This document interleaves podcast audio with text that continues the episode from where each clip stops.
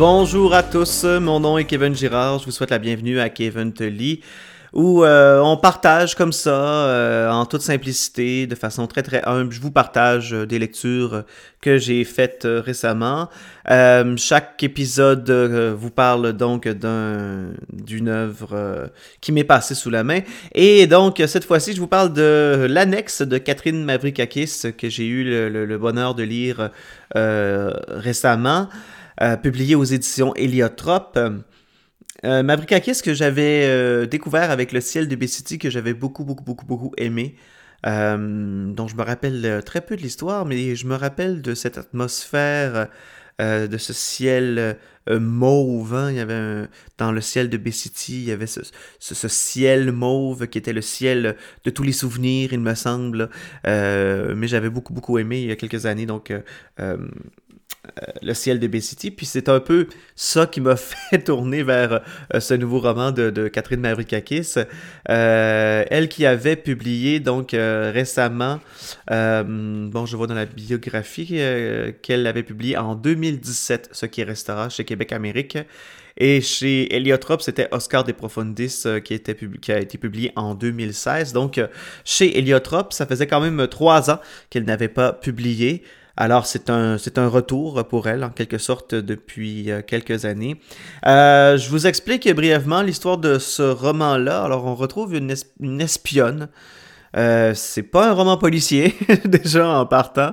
Euh, même si Catherine Mavrikakis, dans ce roman-là, joue avec les codes du roman policier, du roman d'espionnage, de cette, du roman de l'espion russe, qui fait partie d'une organisation et tout ça. Donc, elle joue avec les codes de cela, mais ça reste beaucoup plus personnel. le, le L'emphase est faite davantage sur un personnage.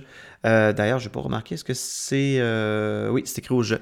Alors donc, l'emphase est faite vraiment sur le personnage de cette espionne. Euh, si je ne m'abuse, je ne me rappelle pas d'avoir vu son nom. Je crois que... Bon, elle fait beaucoup référence à Anne Frank aux Pays-Bas. Euh, cette jeune fille qui a été euh, enfermée, ben, qui est allée dans une annexe spéciale, donc euh, lors de la Deuxième Guerre mondiale, qui était partie de chez elle avec toute sa famille et qui avait vécu dans une annexe derrière une, une bibliothèque chez un commerçant donc d'Amsterdam. Donc, cette espionne-là est marquée par Anne Frank. On y fait référence beaucoup dans, dans le roman. Euh, euh, il y a comme une similarité entre l'histoire du personnage et l'histoire d'Anne Frank. Bon, les deux vont se retrouver dans une annexe. Dès le début du roman, encore une fois, je vous, je vous vole aucun punch, mais dès le début du roman, euh, cette espionne va se retrouver euh, enfermée, elle a fait quelque chose dans le passé et elle doit euh, être protégée dans une annexe spéciale qui protège euh, des espions. On ne sait pas trop. On sait qu'il y a des gens qui, qui arrivent dans cette annexe-là, qui sont protégés par un système, une organisation.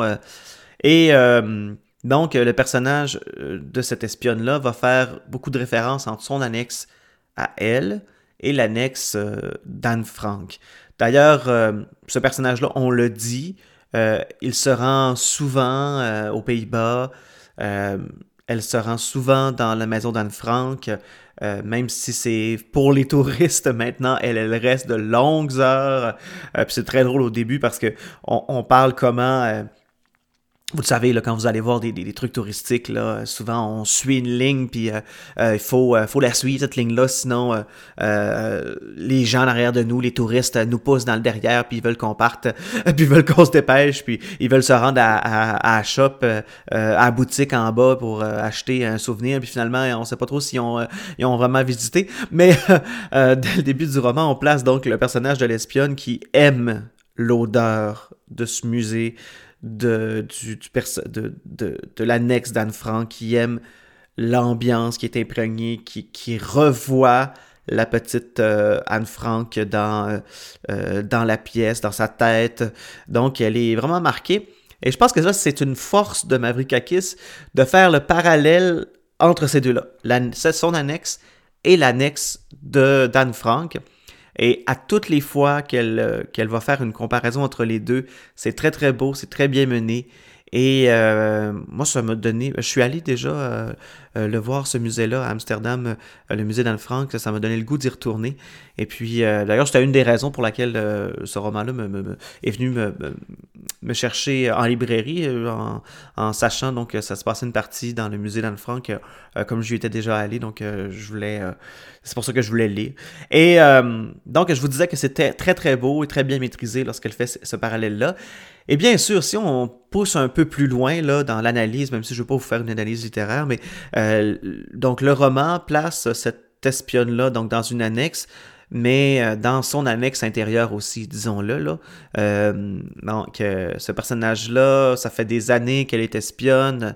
elle a vécu un peu aux dépens des autres, aux dépens de son organisation qui l'embauche, dont elle a à peu près jamais entendu parler, euh, qui donc a donné sa vie pour cette organisation-là, se retrouve euh, un peu prisonnière de ça.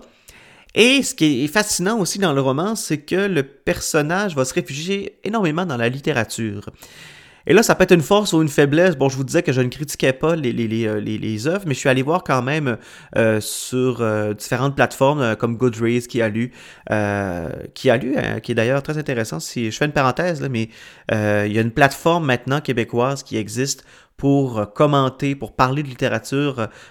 c'est la plateforme qui a lu, c'est mené de main de maître par les libraires. donc, si ça vous intéresse, qui a lu.ca. Donc, euh, vous pourriez euh, euh, peut-être vous inscrire et donner votre opinion sur différents livres. Donc, en allant voir les différents commentaires sur l'annexe de Catherine Mavrikakis, je me suis rendu compte que certains aimaient pas toutes les références littéraires qu'il y avait à l'intérieur, trouvaient ça lourd, trouvaient ça difficile, fastidieux. certains disaient, bon, j'ai pas lu ces livres-là, donc je trouvais ça un peu lassant. Moi, je suis euh, mi-figue, mi-raisin, je sais pas trop. Euh, j'ai trouvé ça quand même euh, intéressant parce que, donc, je vous disais que le, personnage principal est dans une annexe, elle rencontre toutes sortes de personnages et elle, elle, elle, est comme recluse dans la littérature. Elle, dans sa tête, elle voit tous les autres personnages qui sont avec elle, comme elle ne peut pas leur donner de vrai nom. Euh, tout le monde est secret, on ne sait pas la vie de tout le monde. Il y a une vieille madame, un vieux monsieur. Bon, elle se pose des questions. Est-ce que c'est vraiment des espions? Euh, pourtant, ils sont tellement âgés. Euh, bon, peut-être qu'ils sont en. Donc, elle se pose toutes sortes de questions. Et quand elle voit les personnages, elle va se faire une histoire dans sa tête. Elle va penser à des œuvres littéraires qui l'ont marqué et donner le nom de ces personnages-là aux autres qui sont là. Donc, euh, c'est sûr que ça devient un peu mêlant, à mon sens, là, lorsque on, y a beaucoup de personnages, on, perd un peu le fil de qui est qui. Mais moi, je trouve, j'ai pas trouvé ça si pire que ça. Puis j'ai pas trouvé que c'était une si grande béquille. Je trouve qu'on on, comprend bien. Puis même, je trouve que ça donne de la substance aussi à l'œuvre de ça nous envoie sur des zones un peu différentes. Euh, puis ça, j'ai beaucoup aimé ça. Euh, il y a un personnage dans, dans l'annexe qui est succulent, qui est très, très, qui est très agréable à lire. C'est le personnage de Celestino. C'est euh, Celestino, c'est l'espèce de maître des lieux, celui qui accueille ses petites brebis. Et puis il a un langage très coloré, il est très verbomoteur on, on comprend pas trop son rôle, on a des doutes sur lui, mais il est tellement attachant, puis il vient tellement nous chercher. Je sais pas si vous avez déjà connu des personnages comme ça dans la vie, mais tu sais, des personnages qui vont être vraiment euh, très verbeux, puis euh, qui parlent tellement qu'ils deviennent attachants, même si c'est.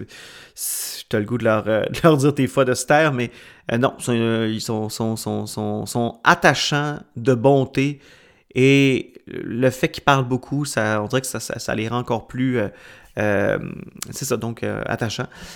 Et euh, donc ce personnage-là, d'ailleurs, dans les dialogues de, de, ce roman-là, il n'y a pas vraiment de dialogue, il y a toujours plus des longs monologues, alors on se parle un peu tout seul.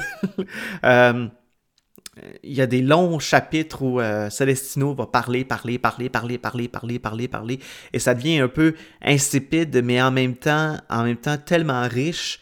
Donc, cette, ce, cette façon-là d'écrire, je la trouve très, très fine de Catherine Mavrikakis parce que elle, nous, euh, ça nous transporte quand même dans des personnages haut en couleur et ça met un peu plus de rythme à la lecture.